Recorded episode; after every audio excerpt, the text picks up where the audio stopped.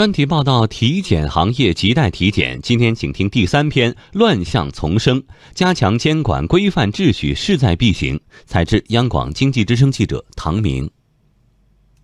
针对体检行业的乱象，很多消费者希望能够加强对行业的监管，规范秩序。要凭着自己的良心干活，不是这罚钱的问题，罚钱不惩罚他们，真的真的要立条规。针对假体检、不负责任的体检报告等问题。中国非公立医疗协会常务副会长郝德明表示，他们正在建立体检机构的诚信档案，把公众举报的、媒体揭露的、监管发现的问题体检机构和工作人员纳入黑名单。对这个行业肯定是会影响，它首先会造成老百姓对这个体检机构的失信。是我们协会现在为了推动这个医疗服务行业的社会信用制度啊，专门制定了社会信用等级评级的一个管理标准和管理办法，为全行业推进。我们这个行业呢，这方面也是个缺陷，就是过去一个没一个标准，尤其是没有国家级的行业标准来进行引领和规范。不过，业内人士认为，体检行业出现种种乱象，归根到底还是规范不完善、监管不到位。一方面，二零零九年出台的《健康体检管理暂行规定》。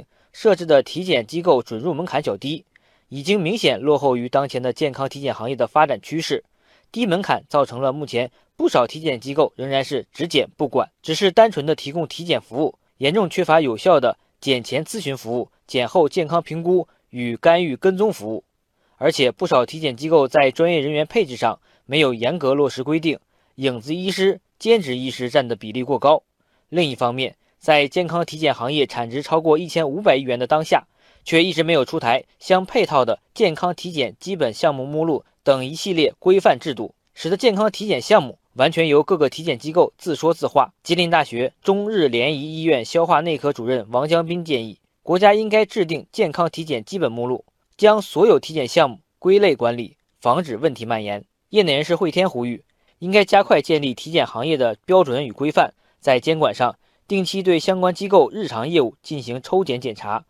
一旦发现违法行为，要对相关机构严肃处理、严厉处罚；对企业负责人也要做出几年内不能从事相关行业的处罚。同时，应该建立一定的政府专项资金扶持。公共财政要有专项扶持啊！这种专项扶持，一方面让那种好的体检医院它能够有更多的资金买更多的设备；还有，只要任何的一个行业。任何的一个机构有公共财政投入下来了，就有监管，因为政府花钱了，你花钱了，你不给政府一个交代吗？体检行业是朝阳产业，借助资本的力量，只有坚持为百姓健康护航的初心，一手好牌才能打得更精彩。